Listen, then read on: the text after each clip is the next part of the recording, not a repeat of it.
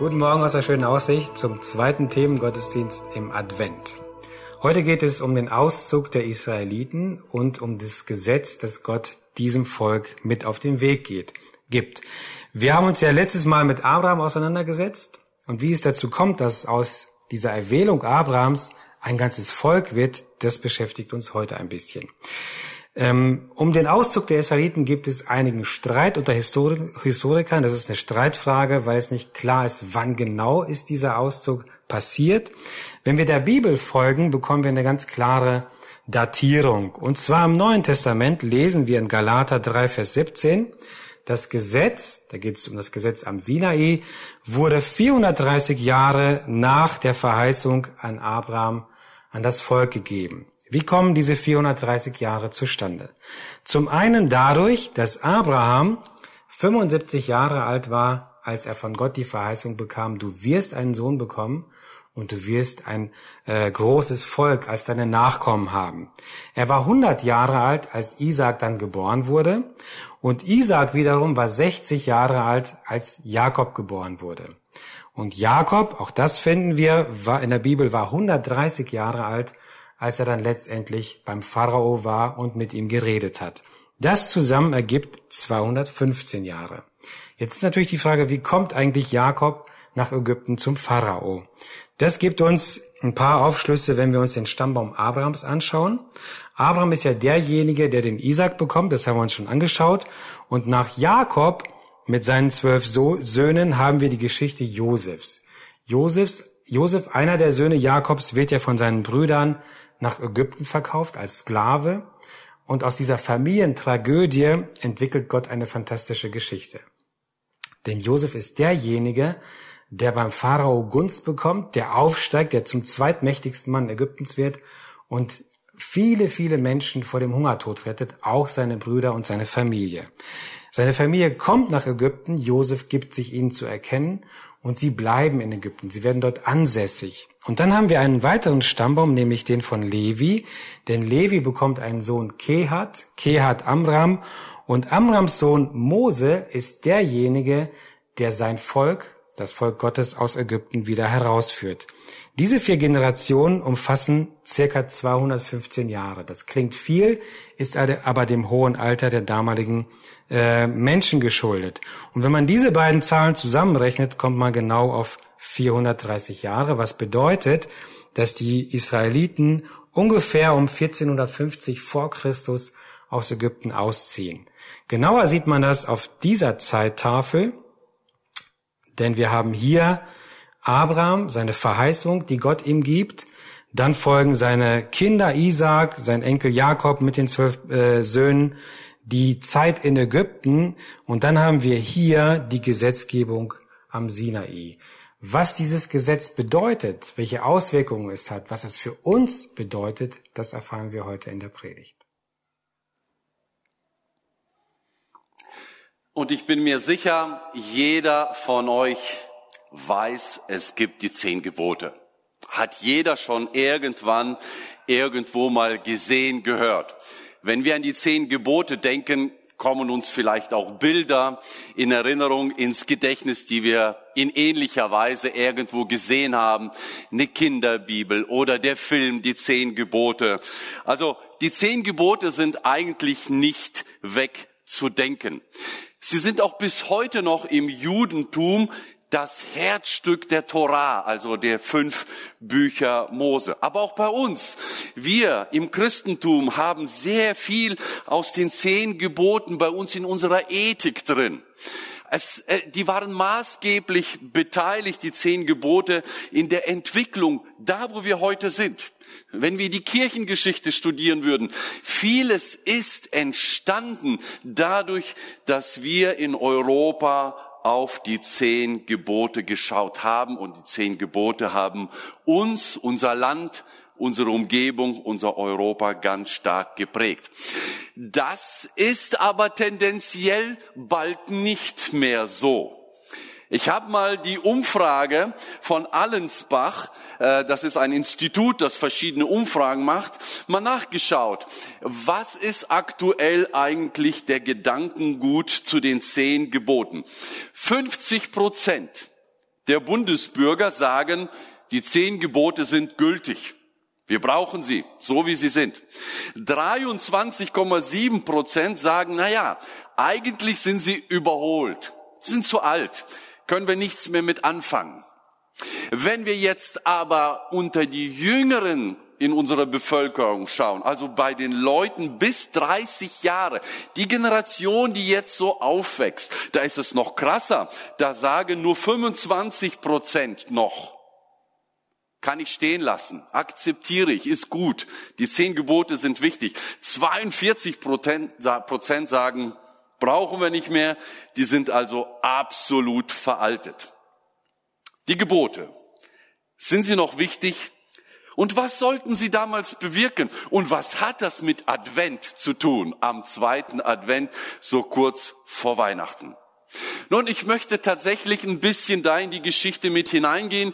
Helmut hat uns so den Umriss schon gezeigt von Abraham, den wir letztes Mal äh, angeschaut haben, wie es zu dem Berg Sinai kommt. Wenn wir an diese zwei Tafeln denken, an das Bild, was ich am Anfang auch gezeigt habe, dann sehen wir, oder denken wir oder glauben wir, dass auf diesen zwei Tafeln die Gebote schön aufgeteilt wurden. Auf der ersten Tafel standen die Gebote, die das Miteinander des Menschen mit Gott besprechen oder klar darstellen oder behandeln. Wie soll der Mensch mit Gott in Beziehung treten? Auf der zweiten Tafel stehen die anderen fünf Gebote und die, die behandeln das Thema, wie ist unser Umgang zu klären? Warum war das so wichtig? Die zehn Gebote regelten quasi das Verhalten des Volkes Israel, das gerade aus Ägypten ausgezogen ist, wie sie überhaupt im Alltag klarkommen sollen, miteinander und mit Gott, den sie plötzlich anbeten dürfen, den sie begegnen dürfen, das, was sie in der Sklaverei in Ägypten nicht konnten. Mit den zehn Geboten schließt also Gott einen weiteren Bund. Wir haben letztes Mal den Bund mit Abraham betrachtet. Vor Abraham gab es auch noch einen Bund. Das ist der Bund mit Noah. Den haben wir jetzt nicht betrachtet, kennen wir aber alle. Gott macht einen Bund mit einem Menschen, mit Noah. Und das Zeichen des Bundes haben wir bis heute noch der Regenbogen. Und das Zeichen sagt, es wird nie wieder eine Sinnflut kommen. Das verspreche ich euch. Letztes Mal haben wir den Bund mit Abraham behandelt. Auch eine Person mit Gott, obwohl die Parteien ungleich waren, trotzdem schließt Gott hier einen Bund. Und das Zeichen des Bundes war die Beschneidung. Und ab da sollte jeder, der von Abraham abstammte, beschnitten werden. Heute geht es um den dritten Bund insgesamt. Also wir sind in einer Reihe von den Bündnissen, von den Verträgen, die Gott mit den Menschen schließt. Heute ist es ein Bund mit einem ganzen Volk. Wir haben gesehen, in diesen 430 Jahren ist aus Abraham ein ganzes Volk geworden. Seine Verheißung, die er bekommen hat, aus einer Person, aus deinem Nachkommen wird es ein Volk geben, trifft schon zu. Und dieses Volk ist jetzt in der Wüste und wir wollen uns diesen Bund jetzt genauer anschauen und dazu lesen wir acht Verse aus dem 2. Mose Kapitel 19. Wenn ihr die Bibel zu Hause habt, schlagt gerne in eurer Bibel auf, ansonsten könnt ihr bei uns hier mitlesen. Etwa zwei Monate nachdem sie Ägypten verlassen hatten, erreichten die Israeliten die Wüste Sinai. Sie hatten Rephidim verlassen, waren in die Wüste Sinai gekommen und schlugen dort am Fuß des Berges Sinai ihr Lager auf. Mose bestieg den Berg, um vor Gott zu treten. Der Herr rief ihm vom Berg aus zu, richte deine Nachkommen Jakobs, den Israeliten, Folgendes aus. Ihr habt gesehen, was ich den Ägyptern angetan habe. Ich habe euch sicher hierher und zu mir gebracht, so wie ein Adler seine Jungen auf seinen Flügeln trägt. Wenn ihr mir nun gehorcht und den Bund haltet, den ich mit euch schließen werde, sollt ihr vor allen anderen Völkern der Erde mein besonderes Eigentum sein, denn die ganze Erde gehört mir. Ihr sollt mir ein Königreich von Priestern, ein heiliges Volk sein. Richte den Israeliten diese Worte aus. Mose kehrte vom Berg zurück, rief die führenden Männer des Volkes zusammen und teilte ihnen alles mit, was der Herr ihm aufgetragen hatte. Die Israeliten waren einer Meinung. Wir wollen alles tun, was der Herr uns sagt. Die Antwort des Volkes überbrachte Mose dem Herrn. Das ist der Einstieg in diese Gesetzesgebung, der Einstieg in den Bund Gottes mit Israel. Wir haben gelesen, Israel ist also schon zwei Monate unterwegs. Gott hat sie mit gewaltiger Macht und seiner Stärke herausgeführt. Wir kennen die ganzen Plagen in Ägypten, die Teilung des Roten Meeres. Das Volk ist jetzt also schon zwei Monate unterwegs in der Wüste und sie sind an dem Berg Horeb angekommen, an anderen Stellen Sinai. Genau dort, wo Gott gesagt hatte, hierher werde ich dich bringen. Hierher wirst du kommen. Das wird der Beweis sein, dass ich der lebendige Gott bin. Hier wirst du mich anbeten mit dem Volk. Und jetzt steht er da. Und an dieser Stelle, man meint es gar nicht zu glauben, blieb das Volk fast ein Jahr. Also sie blieben an einer Stelle ein ganzes Jahr. Hier spricht Gott das erste Mal mit dem gesamten Volk. Hier offenbart er sich, hier begegnet er Gott. Das Volk darf Gott hören. Ich weiß gar nicht, ob uns das bewusst ist. Wir, ja, das ist immer so eine Geschichte. Gott spricht und sie hören ihn.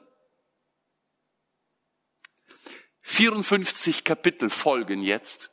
54 von 2. Mose 19 bis 4. Mose 10 oder 11. 54 Kapitel, wo fast nur Gott redet. Gott redet und sagt und gibt natürlich nicht nur die zehn Gebote, die kennen wir, sondern die 613 Gesetze. Es gibt 613 Gesetze, die alles regeln, das Miteinander, wann was wie zu handeln ist und wie man gegenüber den Mitmenschen sich verhalten sollte. Alles Gebote, Gesetze oder Verbote, die das Leben regeln. Am Anfang stehen aber die zehn Gebote. Die folgen jetzt Brauchen wir nicht lesen, die kennen wir. Du sollst nur einen Gott haben. Du sollst nur Gott anbeten. Du sollst dir keine Bilder von Göttern machen. Und, und, und. Du sollst die Eltern ehren, Sabbat halten. Du sollst nicht begehren deines nächsten Weihnachtsgeschenk oder was auch immer. Was war das Ziel mit diesem Geboten? Was war das Ziel mit dieser Gesetzesgebung? Warum hat Gott überhaupt diesen Bund eingerichtet? Nun, ich glaube, da gibt's vieles, was Gott vorhatte. Zum einen Gott wollte das Volk endlich aus Ägypten befreien. Er wollte, dass sie da rauskommen. Sie waren viel zu lange dort, sie haben viel gelitten, sie haben gemerkt, wie das ist, in einer Fremdherrschaft zu sein. Jetzt wollte er sie raushaben und er befreit sie. Jetzt kommen sie in die Wüste und Gott möchte mit ihnen in eine Beziehung treten, in eine Begegnung. Gott sucht sich ein Volk aus, das ihm begegnet, mit denen er Gemeinschaft haben kann. Er redet mit ihnen. Das, was uns in diesen letzten Wochen immer mehr fehlt, ist Gemeinschaft, das Miteinander reden. Das hat Gott auch vermisst. Er wollte Menschen bei sich haben. Der Mensch hat sich von Anfang an entschieden, ich gehe aus der Beziehung mit Gott raus. Gott sagt, ich will dich zurückbringen. Und er gibt Abraham eine Verheißung.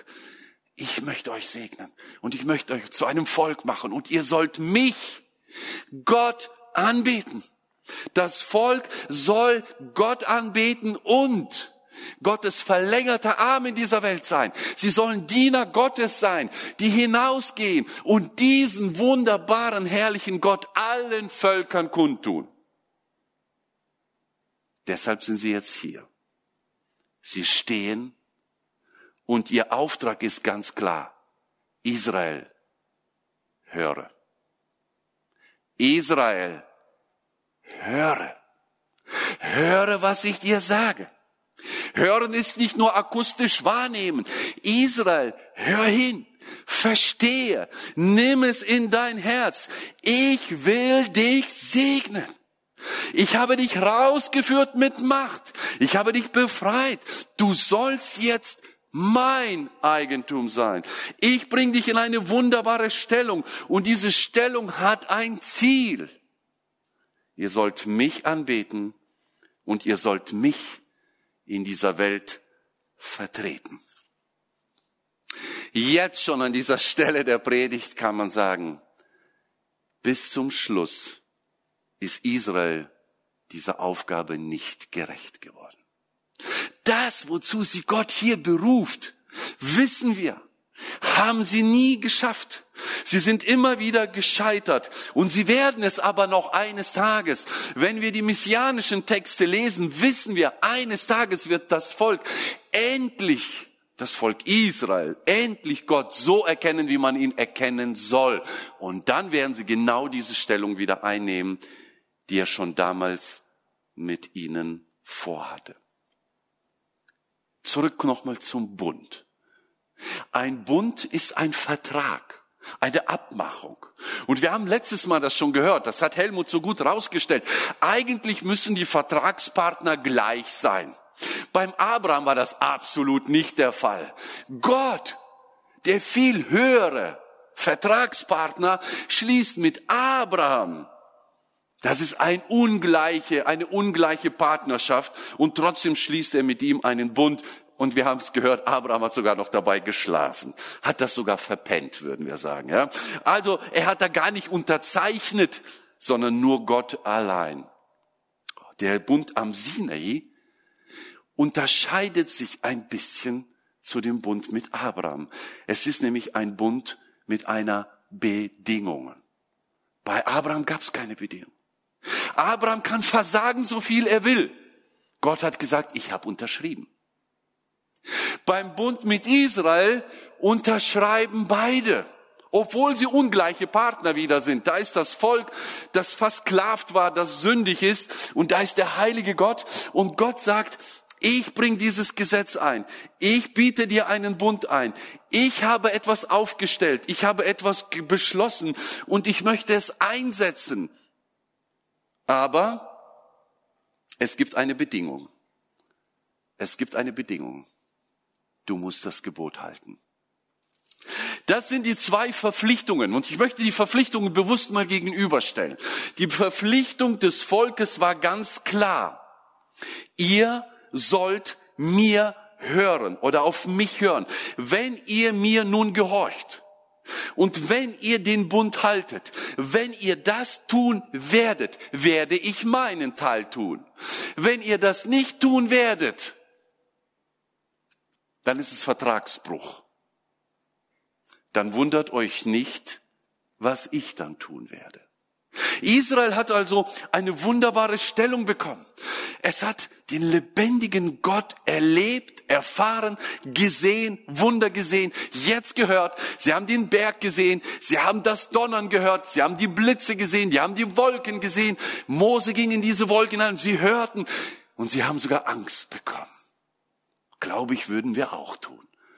Wenn du den lebendigen Gott so ganz nah spürst, dann würden wir wahrscheinlich auf die Knie fallen. Dann würden wir wahrscheinlich sagen, Herr, wir vergehen jetzt. Das Volk hatte ein wunderbares Vorrecht bekommen. Das Volk hat eine wunderbare Stellung bekommen. Und das Volk sollte das Gebot, die Gesetze nicht nur hören, sondern tief in ihr Herz aufnehmen. Wir verwechseln das manchmal. Wir denken, das waren ja nur irgendwelche Gesetze, die sie stur eingehalten haben. Schaut was Gott sagt, was sein Ziel, was seine Absicht war, wenn wir fünfte Mose lesen. Fünfte Mose ist ein Stück weit ein Rückblick auf alles, was passiert ist. Es wiederholen sich teilweise einige Texte. In fünfte Mose 30 heißt es, dieses Gesetz, das ich euch heute gebe, ist nicht zu schwer für euch, als dass ihr es nicht verstehen und befolgen könntet. Es ist nicht hoch oben im Himmel, so unerreichbar, dass ihr fragen müsstet, ja, wer soll für uns in den Himmel hinaufsteigen und es herabholen, damit wir es hören und befolgen können? Es ist nicht auf der anderen Seite des Meeres, so weit entfernt, dass ihr fragen müsstet, wer soll übers Meer fahren, um es zu holen, damit wir es hören und befolgen können? Nein, seine Botschaft ist euch ganz nah. Sie liegt auf euren Lippen und in eurem Herzen, so dass ihr es befolgen könnt. Sie hätten das befolgen können. Sie hätten sich ausrichten können. Sie hätten auf Gott schauen können. Sie hätten auf Gott hören können. Nochmal, darin hat Israel versagt. Jetzt kommt ein ganz wichtiger Satz. Israel entwickelte sich von einem Gottesvolk zu einem Gesetzesvolk. Großer Unterschied. Israel entwickelte sich von einem Gottesvolk zu einem Gesetzesvolk. Später kommen wir noch darauf zu sprechen. Dieses Halten des Buchstabens ist so peinlich einzuhalten, dass das Herz weit entfernt ist. Schauen wir uns die Verpflichtungen des Vertragspartners Gott an. Israel, du sollst hören und du sollst den Bund halten. Was verspricht Gott, wenn sie das tun? Erstens, ihr sollt mein besonderes Eigentum sein. Wow. Gott sagt, ihr sollt mein Eigentum sein. Ich habe mir das schon immer gewünscht. Ich habe mir das geplant. Ich habe das Abraham verheißen. Jetzt seid ihr als Volk unterwegs und ich habe euch befreit. Ich habe euch rausgeholt. Ich habe es getan. Ich habe euch da rausgeholt. Jetzt seid ihr mein. Ihr gehört mir. Wir könnten grob sagen, ihr wart Sklaven des Pharao, jetzt seid ihr meine Sklaven. Hört sich furchtbar an. Ihr habt dort als Sklaverei lange dienen müssen. Jetzt seid ihr befreit um mir zu dienen. Ich bin euer Herr, ihr seid mein Eigentum. Und ich verpflichte mich als Gott, als der heilige Gott, ich verpflichte mich, euch ganz besonders zu behalten, denn ihr seid mein. Nicht wie Sklaven, die ich unterdrücke, sondern wie ein König, der ein wunderbares Volk führt. Wer Israel antastet, tastet meinen Augapfel an, steht das an einer Stelle. Wer gegen Israel geht, geht gegen Gott. Mein Eigentum, ich beschütze euch. Ich verpflichte mich dazu, euch zu segnen. Und der Segen wird in allen Lebensbereichen eures Lebens sein. Und jetzt könnten wir zweite Mose, dritte Mose lesen, wie viel Segen Gott ihnen verheißen hat. Wenn du es kurz gefasst haben willst, fünfte Mose 26 und 28. Zwei Kapitel die über Fluch und Segen reden. Und Fluch ist genau das, was Gott damit sagt. Wenn ihr aber nicht gehorcht, ja, dann kriegt ihr diesen Segen nicht. Wenn ihr den Segen nicht bekommt, was bekommt ihr dann? Dann lebt ihr unter einem Fluch. Das ist nicht schön. Das ist aber die Bedingung, wenn ihr mir gehorchen werdet. Das zweite, was Gott sich verpflichtet. Er sagt, ich mache euch zu meinen Priestern. Ihr sollt mir ein Königreich von Priestern sein. Priester? Priester sind Vermittler gewesen.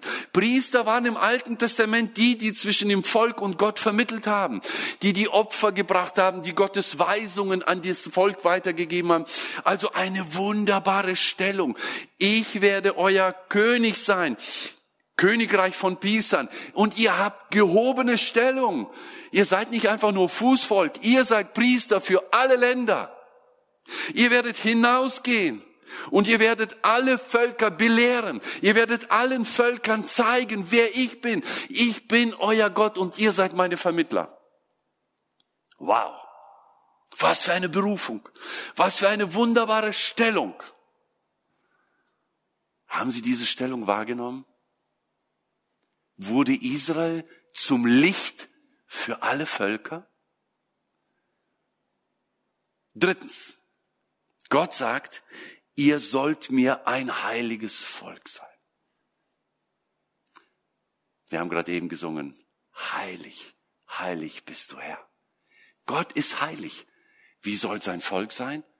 Natürlich auch heilig. Sie sollen ein Abbild Gottes darstellen in dieser Welt. Und wenn Gott heilig ist, dann ist es das Selbstverständlichste, dass auch das Volk heilig ist. Und wenn sie nicht heilig sind, dann passt das nicht. Dann spiegeln sie nicht ihren König wider. Heilig sein für mich abgesondert, ungeteilte Hingabe, rein von Sünde, Schuld und Götzendienst. Was heißt, andere Völker Gott darzustellen? Was heißt es, heilig zu leben? Wir wissen, auch das hat Israel nicht geschafft trotz ihrer wunderbaren Stellung, trotz ihrer wunderbaren Berufung, trotz ihrer wunderbaren Befreiung, haben sie leider diese Rolle nicht bis Ende eingenommen.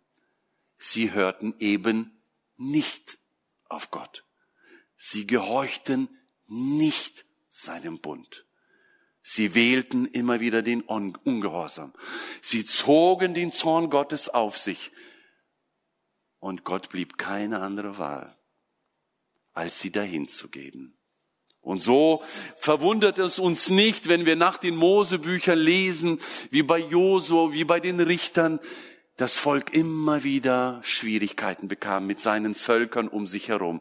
Sie haben immer wieder Feindschaften gehabt, sie haben immer wieder Kriege führen müssen, sie haben immer wieder Belagerungen erlebt, sie haben immer wieder erlebt, dass Leute sie unterdrückt haben, sie mussten Zoll zahlen, sie mussten Abgaben zahlen. Wo war der Segen? Weg. Warum? Weil sie nicht gehorcht haben. Am Ende mussten sie erleben, wie das, Gott, wie das ganze Volk zerschlagen und zerstreut wird. Ins Exil nach Babylon, in Exil nach Assyrien. Ende auf dem Gelände. Schluss mit dem Volk Israel. Und mir drängte sich die Frage auf bei der Vorbereitung, war das mit dem Gesetz, mit dem Bund ein Fehler? Hat Gott etwas eingebaut, was nicht funktioniert? Ist ihm ein Missgeschick passiert? Er hat doch den Bund angeboten. Wenn wir das Neue Testament jetzt aufschlagen würde, würde Paulus ganz laut schreien, nein, niemals ein Fehler. Wo denkst du hin? Was? Paulus sagt, und es ist so spannend, und ich mache euch einfach Mut in dieser Woche, lest mal Römer durch und Galater. Es geht ganz schnell. Als ich so mitten bei der Vorbereitung war, konnte ich nicht aufhören. Ich habe einfach, ich habe einfach durchgelesen. Da sind so viele interessante Antworten, wenn du durch die Brille der Gesetzgebung dieses Bundes diese zwei Bücher liest. Das ist, das ist Wahnsinn, was da alles steht. Ich kann das gar nicht alles hier reinpacken. Ich musste zu Hause sortieren, was packst du jetzt rein, was nicht. Ich versuche mal ein paar Sachen auseinanderzuklären. Wir schauen uns mal vier verschiedene Bedeutungen des Gesetzes an. Das erste, die Bedeutung für das Volk Gottes für das Volk Israel. Was sollte das Gesetz bedeuten? Es sollte also den Lebenswandel bestimmen. Ich habe ja gesagt, die sind aus dem, die sind aus der Sklaverei raus. Die haben noch gar nicht gelernt zu leben. Sie wussten gar nicht, wie man frei lebt. Und Gott sagt, pass mal auf, ich gebe euch Gebote und ihr sollt in diesen Rahmen leben. Und wenn ihr in diesem Rahmen euch bewegt, dann werdet ihr Segen erleben. Es soll euch eine Hilfe sein. Es soll nicht eine Eingrenzung sein. Es soll euch nicht von Verboten unterdrücken. Es soll euch einfach die Freiheit geben, vernünftig zu leben. Die Leitplanke an einer scharfen Kurve in den Alpen grenzt nicht mich ein beim Fahren. Was soll sie da? Ich will noch weiter rausfahren. Sie schützt mich, dass ich da nicht runterfliege. Ich kann es so und so sehen. Gott hat ihnen einfach einen Rahmen gegeben, hat gesagt, bleibt darin. Und durch die Verpflichtung zu diesem Gesetz sollte Israel von allen anderen Nationen sich unterscheiden. Sie sollten sichtbar werden. Das ist Eigentum Gottes. Und sie sollen ihre priesterliche Rolle erfüllen, was ich schon gesagt habe. Das war ihre Aufgabe. Also das Gesetz hat eine ganz klar wichtige Bedeutung für Israel gehabt. Es war nicht ein Misserfolg. Aber das, das Gesetz bedeutet noch mehr. Wir sind nicht Israeliten. Aber es bedeutet auch für die Menschen, wenn wir schauen, was bedeutet das Gesetz für alle Menschen, dann stellen wir fest, das Gesetz hat gezeigt, dass alle Menschen Sünder sind. Das Gesetz zeigt, dass wir Übertreter sind, dass wir schuldig sind, dass wir nicht würdig sind, was wir gerade gehört haben beim Singen. Wir sind von uns aus einfach nicht würdig. Und das Gesetz macht's deutlich. Ohne Gesetz wusste ich das nicht. Durch das Gesetz merke ich, ach du Schande, ich bin gar nicht würdig. Also brauche ich jemanden, der für mich würdig wird. Galater 3, 19. Welche Aufgabe hatte denn das Gesetz? Es wurde hinzugefügt, um ans Licht zu bringen, dass wir mit unserem Tun Gottes Gebote übertreten. Plötzlich wussten wir, dass wir Übertreter sind. Gesetz macht es deutlich. Römer 3, also ich, ihr merkt, Galater, Römer, Römer 3, 20 sagt es auch nochmal interessant. Denn auch durch das Befolgen von Gesetzesvorschriften steht kein Mensch vor Gott gerecht da. Wenn du denkst, durch das Gesetz hätte man gerecht werden können, dann sagt das Römer, Paulus, nein. Das Gesetz hat niemals dazu gedient, dass du vor Gott gerecht wirst. Es zeigte etwas auf dass du einen brauchst, der für dich gerecht wird. Das Gesetz führt vielmehr dazu, dass man seine Sünden erkennt.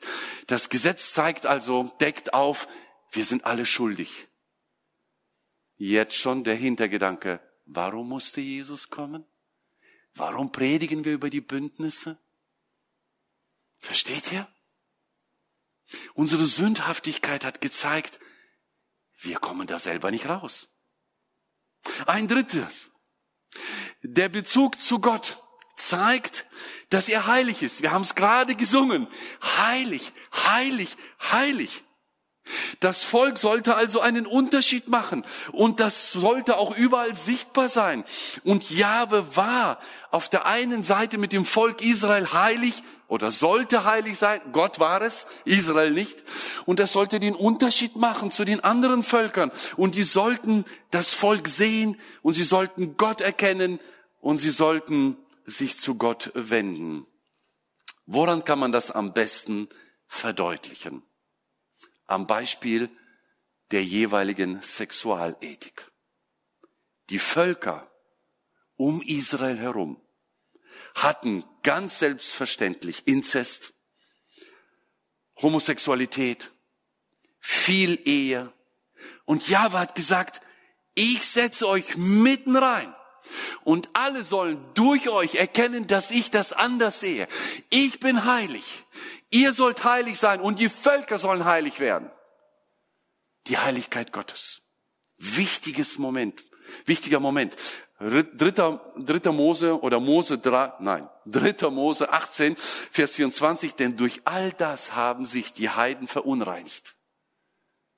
Da gibt's eine ganze Latte an Gesetzen, die vorher steht, die ich vor euch her hinausstoßen will. Die Völker haben versagt. Ich stoße sie hinaus. Jetzt berufe ich euch. Und ihr sollt heilig sein. Und wenn ihr es nicht tun werdet, werde ich euch auch verstoßen. Ein Bund mit Bedingungen. Und das Letzte, was wir in dieser Bedeutung erwähnen könnten oder sollten, der Messias. Das Gesetz macht deutlich, es muss ein Erlöser kommen. Es muss ein Messias kommen. Und bis er kommt, soll das Gesetz als Zuchtmeister uns vor der Zügellosigkeit bewahren. Er wird also kommen. Und von Sinai bis zum Neuen Testament, in dieser Phase, braucht ihr einen Schutz. Nochmal Galater 3:23. Bevor uns der Glaube an Christus als Weg gezeigt wurde, wie wir vor Gott gerecht werden können, wurden wir vom Gesetz bewacht und beschützt, bis Gott den Weg des Glaubens offenbarte. Es ist also ganz klar, das Gesetz hat auch einen ganz klaren Hinweis. Ihr schafft das nicht. Alleine werdet ihr es nicht schaffen. Aber es wird einer kommen, an den müsst ihr glauben. Und er wird genau das tun. Er wird das Gesetz erfüllen. Er wird würdig sein. Er ist das Lamm, das würdig ist, für euch zu sterben und euch zu erlösen. Es ging also bei den Geboten nicht nur darum, bestimmte Handlungen zu unterbinden. Nein, es ging darum, unser Leben, das Leben des Menschen an Gott und auf Gott auszurichten. Und das hat Israel nicht geschafft. Israel hat immer wieder versagt. Und mal ehrlich, auch wir versagen immer wieder.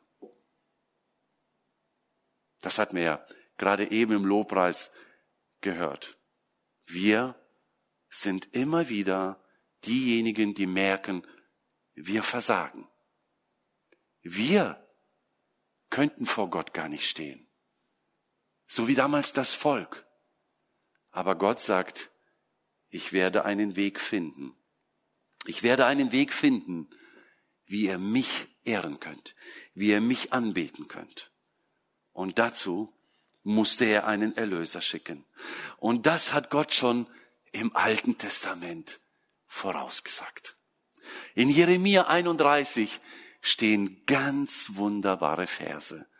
Es wird ein neuer Bund angekündigt. Der Bund mit Israel wird vergehen. Er wird seine Zeit haben, aber er wird vergehen, weil ein besserer Bund kommen muss. Und das ist der Bund den Jeremia 31 beschrieben wird. Ich lese diese drei Verse. Es wird der Tag kommen, spricht der Herr, an dem ich einen neuen Bund mit dem Volk Israel und mit dem Volk Juda schließen werde. Dieser Bund wird nicht so sein wie der, den ich mit ihren Vorfahren schloss, als ich sie an der Hand nahm und aus Ägypten herausführte. Sie sind mein Bund nicht treu geblieben. Deshalb habe ich mich von ihnen abgewandt. Vertragsbruch ist passiert, spricht der Herr. Doch, und Gott ist einfach gnädig und barmherzig. Doch, dies ist der neue Bund, den ich an jenem Tag mit dem Volk Israel schließen werde, spricht der Herr. Ich werde ihr Denken mit meinem Gesetz erfüllen. Und ich werde es in ihr Herz schreiben. Und ich werde ihr Gott sein und sie werden mein Volk sein. Der neue Bund wird anders sein. Er wird etwas Neues bewirken. Er hat eine ganz andere Tragweite. Die Weisungen Gottes werden nicht auf Tafeln geschrieben sein. Sie werden in unseren Sinn und in unser Herz geschrieben sein. Was sagt Römer? Nachdem er in Kapitel 3 und 4 und 5 gezeigt hat, dass wir durch das Halten des Gesetzes nie gerecht werden können, zeigt er uns in 6 und 7 und 8, wie wir heilig leben können. Nicht um gerecht zu werden, sondern wie wir gerecht leben können, weil wir gerecht gesprochen wurden durch Jesus Christus. Römer 7, Vers 5 und 6. Als wir von unserer menschlichen Natur beherrscht wurden, waren wir den sündigen Leidenschaften in uns ausgeliefert. Ja, das Gesetz entfachte diese Leidenschaft sogar, die zu Sünde und damit zum Tod führte. Doch, jetzt sind wir vom Gesetz befreit. Denn wir sind mit Christus gestorben und der Macht des Gesetzes nicht länger unterstellt. Deshalb können wir Gott von nun an in einer neuen Weise dienen, nicht wie früher durch Einhaltung jedes einzelnen Buchstabens des Gesetzes, nein, sondern durch den Heiligen Geist. Das, was Israel musste, ist das Gesetz halten, um gerecht zu sein. Haben sie nie geschafft. Wir dürfen gerecht leben, weil wir gerecht gesprochen wurden durch Christus. Und ob ich den Buchstaben halte oder nicht, spielt keine Rolle. Erfüllt ist die Gerechtigkeit durch Jesus Christus. Du wirst nie dich gerechter machen können, aber du kannst aus der Gerechtigkeit heilig leben. Ihr seid mein Eigentum. Ihr seid mein Volk. Warum musste Jesus kommen? Genau deshalb musste Jesus kommen. Er kam als der Bundespartner auf diese Erde und er hat mit seinem Blut unterschrieben. Jesus hat am Kreuz von Golgatha das Gesetz unterschrieben. Er hat es erfüllt. Nicht du, nicht ich. Wir sind ganz schlechte Geschäftspartner. Jesus hat's getan. Aber weil er gekommen ist, hat er den Zorn weggenommen. Weil er gekommen ist, hat er uns gereinigt. Weil er gekommen ist, hat er uns erkauft. Er hat uns gerecht gemacht. Wir können uns nicht erkaufen. Wir können uns nicht gerecht machen. Wir können das nur noch annehmen. Wie diese wunderbaren Geschenke, die Jona am Anfang zur Verfügung gestellt hatte. Und wer sind wir jetzt? Wir sind Gottes Eigentum. Wir sind sein auserwähltes Volk. Wir sind sein heiliges Volk. Glaubt ihr nicht? 1. Petrus 2, Vers 9. Was steht? Ihr jedoch seid das von Gott erwählte Volk. Ihr seid eine königliche Priesterschaft, eine heilige Nation, ein Volk, das ihm allein gehört. Und der Auftrag, auch der ist wieder da. Und den Auftrag hat, seine großen Taten zu verkünden. Das, was er für uns getan hat, das dürfen wir jetzt verkünden. Das sollte das Volk Israel ja auch schon damals tun. Hat es nicht, hat versagt. Die Taten dessen, der euch aus der Finsternis in sein wunderbares Licht berufen hat. Lebst du in dieser Stellung? Lebst du in diesem Glauben? Lebst du in dieser Berufung? Lebst du das, was Gott dir sagt? Du bist sein Eigentum. Du bist heilig. Du bist freigesprochen. Du bist gesandt als Licht für diese Welt. Sind wir das? Es ist nicht die Frage, ob du dadurch gerettet wirst. Die Rettung ist passiert. Golgatha. Es ist die Frage, ob du bereit bist, so heilig zu leben. Nimmst du diese Stellung an? Ich möchte dir zum Schluss ein Übersicht mitgeben. Als ich so saß, ratterten bei mir die ganzen Parallelen. Ich weiß gar nicht, ob sie alle hundertprozentig stimmen. Ich hoffe schon. Schau dir die zwei Berge oder Hügel an und was sie bewirken. Der Hügel, der Berg Sinai, hat das Gesetz gegeben. Auf Golgatha wurde uns Gnade gegeben. Der Sinai sagt, das Leben soll gelingen. Das ist der Auftrag, das sind die Aufgaben, das sind die Gesetze, das sind die Gebote. Halte sie. Der Hügel Golgatha sagt, alles gehalten. Lebe. Es ist ein Geschenk. Es ist ein Geschenk. Du kannst nichts mehr dazu tun. Bitte nichts. Auch nicht auf das fertig gepackte Geschenk noch eine Schleife drauf machen. Ist nicht drin. Am Berg Sinai, das ist ein Bund, den Jeremia sagt, das ist ein alter Bund, der ist vergehen, der wird vergehen. Gott sagt, ich möchte euch ganz neu begegnen in dem neuen Bund. Ihr kommt vom Kreuz. Ihr lebt nicht auf das Kreuz zu, ihr kommt vom Kreuz. Früher, das war ein Leben nach dem Fleisch. Das heißt, vieles selber machen, vieles aus eigener Kraft machen. Und wir haben es gesehen, das Versagen war das Ergebnis. Niemand war würdig, es zu halten. Man hätte es können, aber es hat keiner geschafft. Jetzt dürfen wir leben, indem uns der Heilige Geist lenkt, führt, uns Dinge zeigt, die okay sind und die nicht okay sind. Und der uns immer mehr in eine Freiheit hineinruft, in die Gott uns berufen hat. Nach welchem Bund möchtest du leben? Was soll dein Leben bestimmen? Warum musste Jesus kommen? Was ist deine Berufung? Was ist deine Stellung? Und was nimmst du aus dieser Predigt mit jetzt in den Alltag, jetzt in die nächsten zwei Wochen des Adventes auf Weihnachten hin? Willst du als sein Eigentum, als ein heiliges Volk, als ein gesandtes Volk hinausgehen und das Licht bringen? Zu denen, die das Licht nicht haben? Willst du Gott ehren und ihm zusingen, würdig, würdig ist das Lamm? Das ist unsere Berufung. Und dafür musste Jesus kommen. Amen.